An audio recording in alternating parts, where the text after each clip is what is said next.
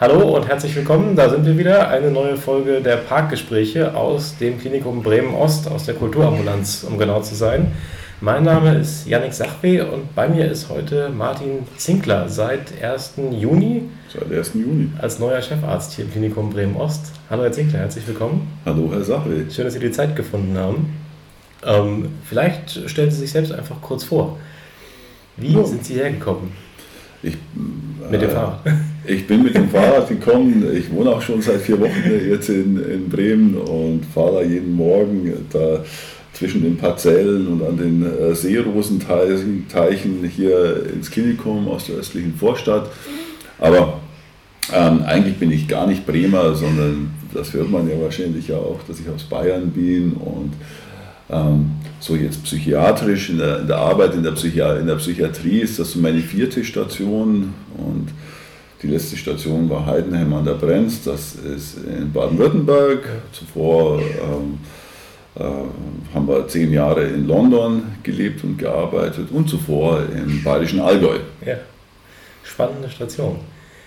Sind heute hier zu diesem Parkgespräch gekommen und haben was mitgebracht, und zwar ein Bild. Ein Bild aus Italien, wenn ich es richtig deute. Das Vielleicht beschreiben wir das einmal für die Zuhörerinnen und Zuhörer zu Hause. Genau. Das ist ein ganz spannendes Bild. Auf das Bild bin ich gekommen, weil äh, ich mich äh, schon lange für die italienische Psychiatriereform interessiere und äh, viel äh, ganz bekannt ist natürlich äh, Franco Basaglia.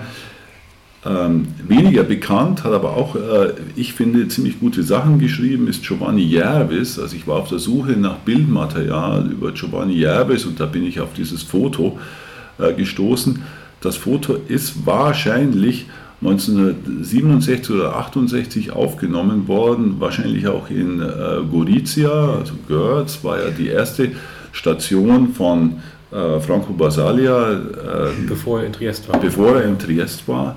Und, ähm, und auf diesem Foto sind auch ein paar äh, Mitglieder dieser Equipe, wie sie sich genannt haben, der Equipe von Gorizia. Und ähm, einer ist eben äh, Jervis und einer ist ähm, äh, Basalia und, und äh, die, auch die anderen Mitglieder haben, sind, sind ja dann über äh, andere Regionen in Italien äh, haben sich ja verteilt. Diese Equipe war ja noch wen, nur wenige Jahre zusammen in Gorizia, haben aber Großes geleistet, weil sie haben die Anstalt geöffnet. Es war eine Anstalt, wo, viel, wo alle Menschen, fast alle, oder eigentlich alle eingesperrt waren mit äh, ganz furchtbaren äh, Zuständen. Und wenige Jahre später war niemand mehr eingesperrt in Görz. Dann hat sich die Equipe äh, über verschiedene italienische, italienische Regionen verteilt, die sind eigene Wege gegangen, also sind nicht zusammengeblieben. Und Basalia ist eben nach äh, Triest und hat dort mit der zweiten Equipe dann da die Reformen in Triest äh, da weitergeführt, äh, hat sich ja nicht damit zufrieden gegeben, dass die Anstalt geöffnet wurde, sondern er hat gesagt, die Anstalt muss aufgelöst werden, weil das den Menschen nicht entspricht. Auf dem Bild äh, äh, ist er noch äh, zu erkennen, äh, contra la Psychiatria, steht nicht Psy Psychiatria, sondern Psychiatria. Ich weiß nicht, warum das äh, die Buchstaben gedreht sind. Da würde ich, ich gerne vorher auch gerätselt, weil da ist ja noch eine zweite grafische Anspielung drin ja. in, dem, in, dem, Spruch. Genau, und dann de la Repressione, also gegen die äh, Unterdrückung durch die Psychiatrie und gegen äh, della Violenza, also gegen die Gewalt in der Psychiatrie und bei der Repression äh, sind die beiden S, die da in der Mitte stehen, äh, als SS-Runen äh, in dieser SS-Schrift, ähm, äh, die wir aus dem Nationalsozialismus kennen, äh, unver, unverwechselbar geschrieben, sodass auch klar ist, das war auch immer, immer klar für die italienischen Reformer, dass sie sich in der Reform auf die Unterdrückung, Ermordung, während äh, von psychisch Kranken, aber auch allgemein äh, auf die Ermordung von Juden, von Menschen anderer Ethnien, von Menschen anderer sexueller Orientierungen, auf die Ermordung von Kommunisten. Also sie haben sich ja auch, sie haben sich immer auch auf die Erfahrungen des Nationalsozialismus bezogen. Und auch da nimmt dieses Bild eben Bezug drauf. Also eine andere Besonderheit ist, dass das alles weiße Männer sind, die da abgebildet sind, dass das alles Ärzte sind, dass das Leute sind, die alle ungefähr gleich alt sind. Die würde und alle sagen, einen ähnlichen Haarschnitt haben. Oder? Und alle einen ähnlichen Haarschnitt haben. Ähm, also ich glaube, dass die alle so zwischen 30 und 40 waren da, als dieses Foto aufgenommen wurde. Und und dann ist ja noch äh, auf diesem Foto noch so eine, so eine, grafische Darstellung, die so an so einen Comicstrip erinnert, in dem eben äh, die Psychiatrie ähm, mit einer Spritze als, als vielarmiges Monster dargestellt wird, mit einer Spritze, mit ähm, äh, Tabletten äh, mit einem Kerker. Ja. Und Monster sitzt so ein bisschen auf einem Käfig und man sieht so einen ja, Menschen, der sich da an, den, an die Gitterstäbe klemmt. Genau, mit einem äh, äh, Totenkopf, der am Gitterstab rüttelt. Also wir haben das Bild von den Herren quasi auf dem Diskussionspodium mit dieser starken Botschaft im Hintergrund auf dem Plakat. Dazu mitgebracht haben sie noch einen Auszug aus dem kritischen Lehrbuch der Psychiatrie von Jervis von 78, den lese ich einmal kurz vor für die Leute zu Hause. Alles scheint neu zu sein, aber nichts hat sich geändert. Wenn der Insasse nicht wieder zum Subjekt wird, ihm nicht seine menschliche Würde zurückgegeben wird, wenn er nicht nach und nach das Recht zu sprechen und auch das Recht zu protestieren zurückgewinnt, wenn er nicht real die Möglichkeit hat, eine Reihe von Entscheidungen zu treffen, dann besteht die Gefahr, dass die Neustrukturierung der Irrenanstalt auch weiterhin eine Fiktion, eine leere Schale bleibt. Was sagt uns das über das Thema Psychiatriereform? Genau, also der Satz der, äh, ist eben aus diesem äh, kritischen Lehrbuch von Jervis. Jervis hat sich ja nicht damit zufrieden gegeben, die Verhältnisse anzuprangern, auch praktische Veränderungen zu machen, sondern er hat das systematisch mal aufgeschrieben als Lehrbuch äh, der Psychiatrie. Und 78 hat er schon geahnt, was kommen würde. Natürlich äh, äh, sind die Anstalten aufgelöst worden, nirgendwo so, so radikal wie in Italien, aber äh, in vielen Ländern gab es Psychiatriereformen, natürlich auch in Deutschland. Ähm, und, aber äh, er sagt, äh, es reicht nicht, äh, die, die Anstalt zu reformieren, sondern die psychisch Kranken müssen als Subjekte wieder wahrgenommen werden, das Recht zu protestieren, das Recht, äh, Entscheidungen zu treffen. Und das ist ja nichts anderes als das, was 2006 dann in der UN-Konvention über die Rechte von Menschen mit Behinderungen dann auch äh, äh in Artikel 12 dort äh, kodifiziert wurde, nämlich Gleichheit vor dem Recht. Ja. Denn äh, niemand würde ja heute äh, sagen, du hast aufgrund deiner Hautfarbe oder deiner religiösen Zugehörigkeit oder deiner sexuellen äh, Identifikation oder deiner ethnischen Zugehörigkeit weniger Recht zu sprechen, weniger Recht Entscheidungen zu treffen, weniger Recht zu protestieren, sondern entweder die Einschränkungen gelten für alle so wie das ja beim Protest auch während der Pandemie der Fall war, oder sie gelten aber für keinen.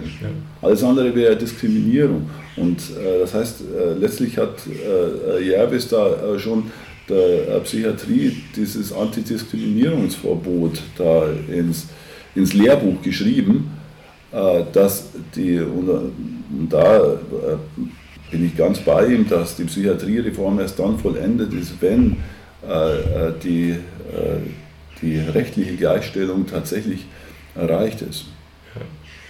Die italienische Psychiatriereform war ja auch hier in Bremen quasi Auslöser für die Auflösung des Klosters Blankenburg damals in den 80er Jahren. Es gab enge Kontakte auch zwischen Patientinnen und Patienten aus Bremen und vor allen Dingen aus Triest. Ähm, sieht es denn heute aus? Wo stehen wir da? Was würden Sie sagen? Auf diesem Weg naja, ich komme ich komm gerade äh, äh, heute Morgen von der Visite. Also ich war hier auf einer der äh, psychiatrischen Stationen und das ist so das, was ich gerade mache. Ich will äh, auf allen Stationen will ich herausfinden, wie gearbeitet wird. Das heißt, ich gehe da rein, eher als Beobachter, vielleicht sage ich auch mal was, aber ich bin nicht der, der, der das Visitengespräch führt oder da Behandlungsentscheidungen trifft, sondern ich will einfach herausfinden, wie äh, wir hier arbeiten. Und äh, ich habe halt eine Reihe von Patienten gesehen und die meisten von denen waren nicht freiwillig hier. Und die meisten von denen wollten raus und die meisten von denen dürfen aber nicht raus. Also sie sind de facto hier eingesperrt, also sind ihrer Freiheit entzogen und äh, die haben aber ganz äh, äh, in unterschiedlicher Weise sehr klar gesagt, was sie möchten. Der eine hat gesagt, er möchte auf Reha gehen. Ja. Der andere hat gesagt, äh, er, er möchte in seine Wohnung zurück. Und, ähm, und die dritte hat gesagt, äh, sie will einfach von der Psychiatrie in Ruhe gelassen werden, sie will ihre Probleme selber lösen. Und Tatsache ist, dass aber alle drei genau äh, diese äh, äh, Dinge gerade nicht tun dürfen. Das heißt also, das ist natürlich, also das, ist, das trifft ja jetzt, ist jetzt nicht nur in Bremen so, sondern das ist ja äh, äh, überall in Deutschland, wo äh, Psychiatrie draufsteht, wird das ja in der einen oder anderen Form äh, so praktiziert. Ja. Sie haben in Heidenheim auch in einem Modellprojekt gearbeitet, wo es eben auch darum ging, sich dieses Thema Zwang in der Psychiatrie nochmal näher anzugucken. Mhm. Ähm, können Sie das vielleicht kurz vorstellen, wie dieses Projekt oder dieses Modellvorhaben ausgesehen hat?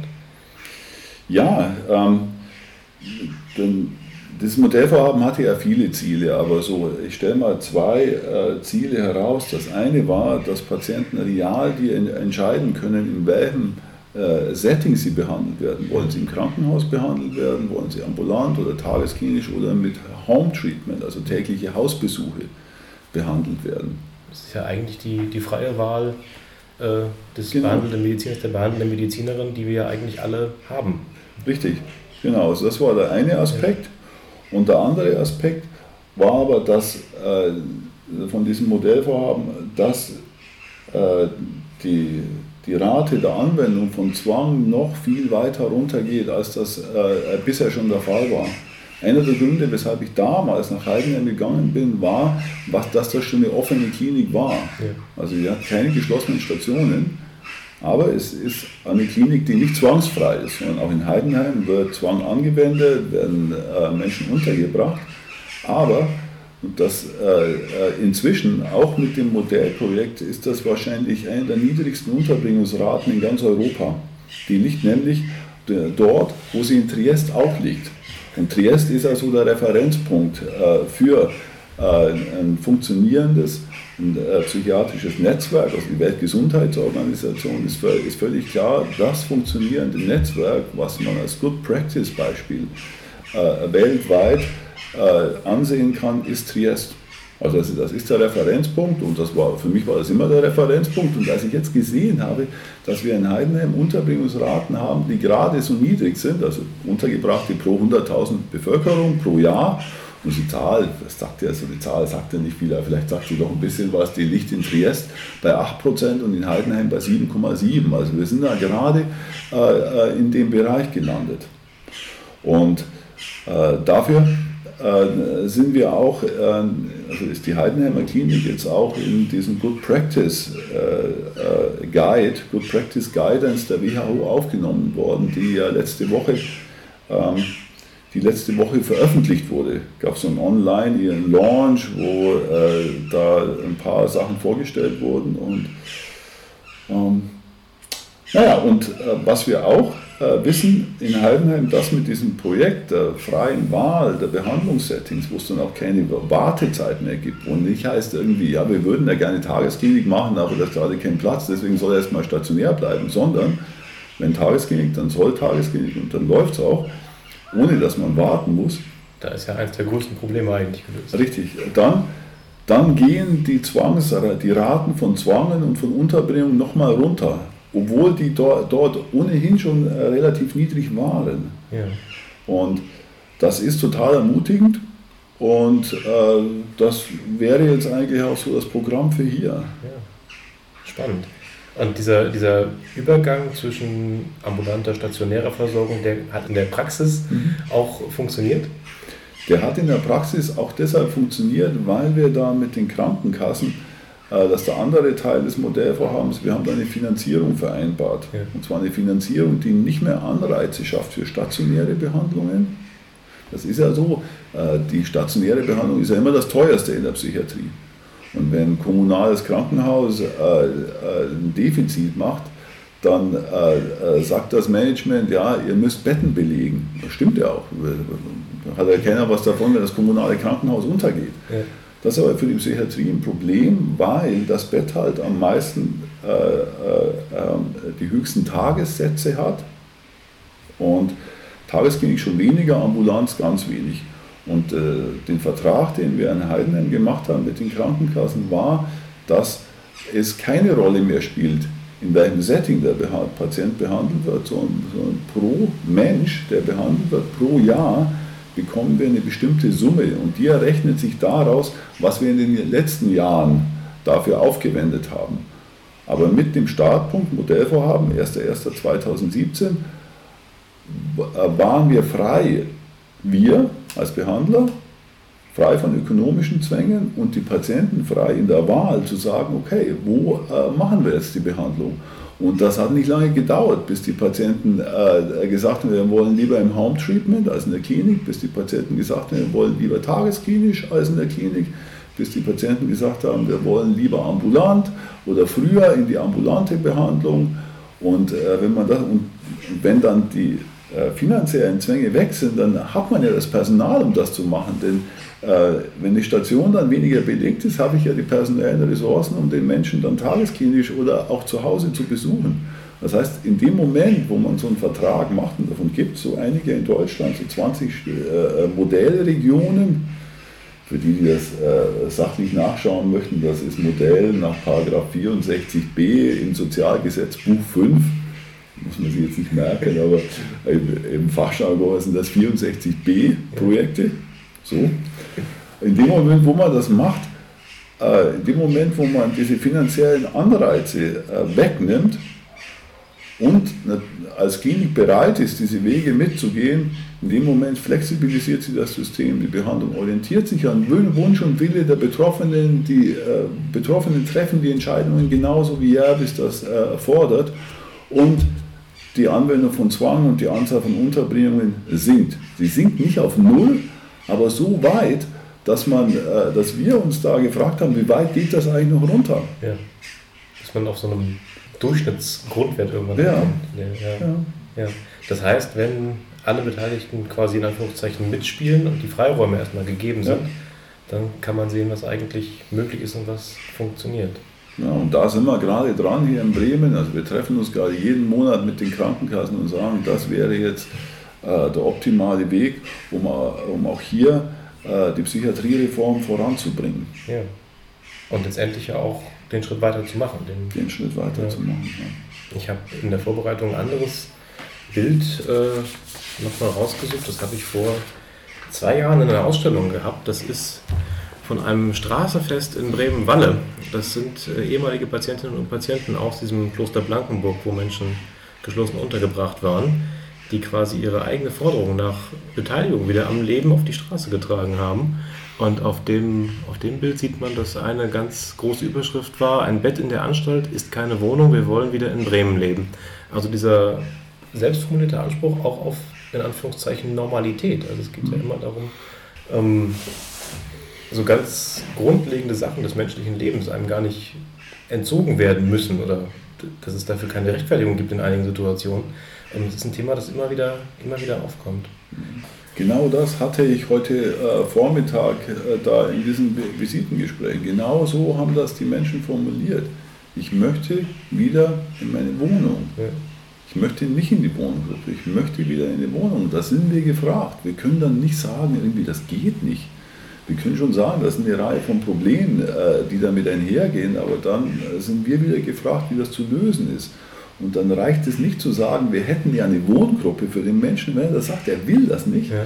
Dann muss man sich gucken, ob man nicht eine ganz individuelle Hilfe, zum Beispiel eine persönliche Begleitung in der Wohnung macht. Wie es das ja gibt für Menschen mit äh, körperlichen Behinderungen, wie es das übrigens auch gibt für Menschen mit geistigen Behinderungen, aber wie es das noch nicht gibt ich meine, das wird nicht billig, aber, das, aber da, so ist der Anspruch, wie es das noch nicht gibt für Menschen mit, Psycho, mit psychosozialen Behinderungen. Aber genau da sagt auch die Weltgesundheitsorganisation, ihr habt gar keine Alternative. Artikel 12 oder deutsches Betreuungsrecht, Wunsch und Wille der Betreuten ist das, was zählt. nicht das objektive Wohl, sondern das subjektiv definierte Wohl zählt. Und da, da, die Aufgabe ist nicht erledigt, sondern ich habe heute Morgen gesehen, dass wir da in Bremen noch nicht daran sind. Und da müssen alle zusammenarbeiten und gucken, naja, also wir haben gute Angebote, die passen für 90, vielleicht 95 der Prozent der Menschen mit psychosozialen Behinderungen, aber wir können ja nicht die anderen 5 Prozent einfach wegdefinieren. In diesem Setting Angebote auch zu Hause wahrnehmen zu können, fällt dann auch was weg, was vielleicht nur eine Klinik leisten kann? Oder wiegt sich das auf mit dem, mit dem persönlichen Wunsch, zu Hause zu sein? Oder gibt es gewisse Behandlungen, für die man eine Klinik braucht? Ja, klar, ich kann natürlich zu Hause, ich, meine, ich kann einiges zu Hause machen. Ich kann zu Hause eine Blutabnahme machen, ich kann äh, äh, zu Hause den Blutdruck messen, ich kann aber nicht zu Hause eine Kernspinuntersuchung vom Gehirn durchführen. Ähm, was ich aber kann, ist zu Hause, ist Vertrauen schaffen. Und ähm, wenn das gelingt, ähm, Vertrauen zu schaffen, dann ist ja vielleicht die Klinik auch nicht mehr so ähm, äh, gefürchtet oder wird nicht mehr so abgelehnt, weil es kann ja dann sein, dass ich eine Behandlung zu Hause mache von jemandem, der überhaupt keine Klinikbehandlung will, der vielleicht auch zur diagnostischen Klärung so eine Kernspinnuntersuchung vom Kopf braucht, damit man da nicht irgendwas verpasst, was man irgendwie behandeln könnte.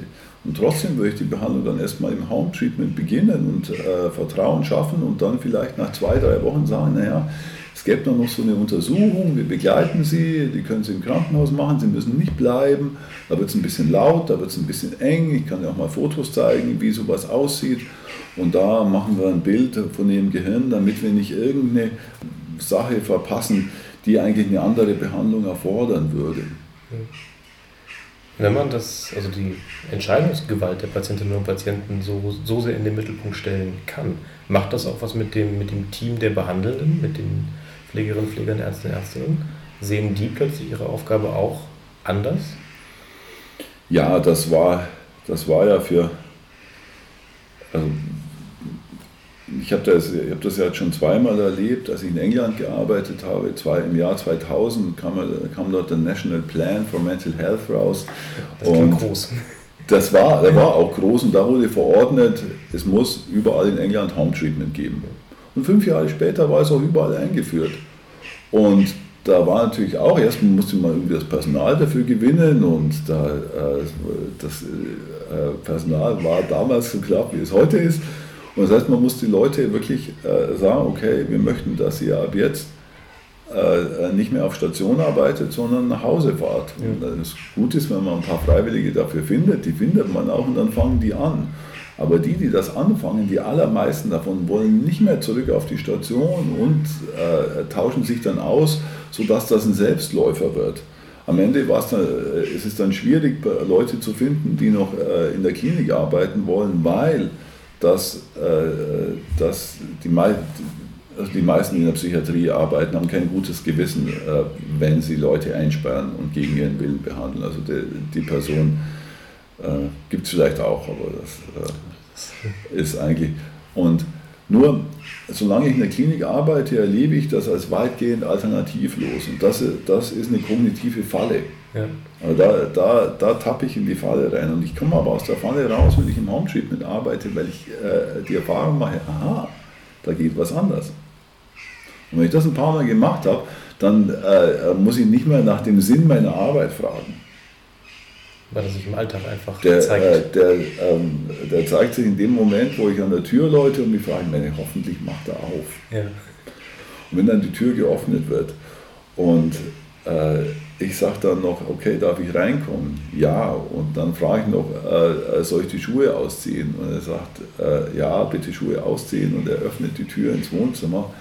Dann, äh, äh, wenn das passiert, bei jemand, wo ich weiß, der war so und so oft gegen seinen Willen in die Psychiatrie gebracht worden und macht mir jetzt als Psychiater auch noch die Wohnung auf, lässt mich da rein. Ja. Ich meine, dann brauche ich nach dem Sinn der Arbeit nicht mehr zu fragen. Das ist dann eindeutig. Das heißt, wenn das alles den Weg weitergeht, sehen wir in fünf, sechs, sieben Jahren oder vielleicht schneller, überall wie wir heute kleine Autos von der alten Tagespflege sehen, auch Autos vom Bravo-Team Genau, die gibt es ja schon, die stehen auch hier auf dem Gelände, die ja. sind schon jeden Tag unterwegs. Wir haben ja jetzt Bravo äh, für den Bremer Osten. Genau, für die Leute zu Hause, Bravo steht für Bremen ambulant vor Ort. Genau, Bravo ist psychiatrisches Home Treatment, ja. das hat den schönen Namen bekommen äh, äh, in Bremen, den, sich, den, man sich leicht merken kann. Also danke für Ich finde den klasse, den vergisst man nicht. Bitte? Ich finde den klasse, man vergisst ja, den nicht so. Genau, das äh, hat mir auch sofort gefallen. Tatsächlich ist, Bra was in Bravo drinsteckt, also die offizielle Bezeichnung ist psychiatrisches Home Treatment, ja. also Akutbehandlung zu Hause. Und Bremen ist ja aufgeteilt in fünf Sektoren, also die vier Himmelsrichtungen und äh, Bremen Mitte. In jedem wohnen so ungefähr 100.000 äh, Menschen. Und äh, momentan gibt es Bravo für die Sektoren Bremen Ost und für die Sektoren Bremen, für den Sektor Bremen Mitte. Und für, das heißt, die beiden Sektoren sind damit schon äh, jetzt, also da gibt es das Angebot, für die anderen gibt es es noch nicht, aber da ist natürlich äh, äh, nur eine Frage der Zeit. Also ich habe letzte Woche äh, das Team in Bremen West besucht, da gibt es ja schon das Behandlungszentrum und die Tagesklinik. das ist ja auch so ein Grund, weshalb ich in Bremen bin, weil, weil viele sind in Bremen schon ziemlich gut ausgebaut. Also hat wirklich, Bremen hatte ja mal Vorbild für ihre Psychiatriereform in Deutschland und das gilt für äh, einige Teile, sicher auch heute. Und und die Leute, das Team in Bremen West wartet nur auf den Startschuss, äh, um da auch loszulegen mit Bravo. Und Nord ist eh äh, schon ausgegliedert hier aus der Klinik, ist eine Einrichtung, die äh, vieles von dem umsetzt, was für eine gute Psychiatriereform ähm, nötig ist. Also am dringendsten wäre jetzt das also Bravo, also das Home Treatment in den Regionen ähm, West und Süd auch etabliert wird. Das sind doch ganz, ganz gute Aussichten, würde ich sagen. Um, ähm, und damit sind wir auch schon am Ende der halben Stunde, die wir haben für unser Parkgespräch. Wow. Das ging, ging fast schneller als gedacht. Mhm. Ähm, bin froh, dass wir uns kennenlernen konnten. Vielen Dank, dass Sie da waren. Ähm, wenn Sie noch einen abschließenden Satz haben, ist jetzt der Moment. Ach, das, äh, mich hat das total gefreut, äh, dass äh, Sie mich eingeladen haben, weil äh, die Kulturambulanz ist auch was ganz, ganz, ganz Besonderes in Bremen. Das was habe ich wirklich noch nirgendwo gesehen, das ganze Konzept mit äh, Dauerausstellung, mit äh, aktueller Ausstellung, der Bezug zur Geschichte, die Verortung in der, im, auf dem Gelände der alten Anstalt, die Verbindungen zur Quartiersarbeit. Also das ist ja, ist ja sensationell und äh, also da äh, drum, äh, bin ich auch äh, ein bisschen geehrt, dass ich hier eingeladen wurde. Danke. Das nehmen wir gerne an, das Kompliment. Ganz herzlichen Dank nochmal für das Gespräch. Äh, vielen Dank Ihnen zu Hause fürs Zuhören und dann bis bald zur nächsten Folge der Parkgespräche. Auf Wiedersehen. Auf Wiedersehen.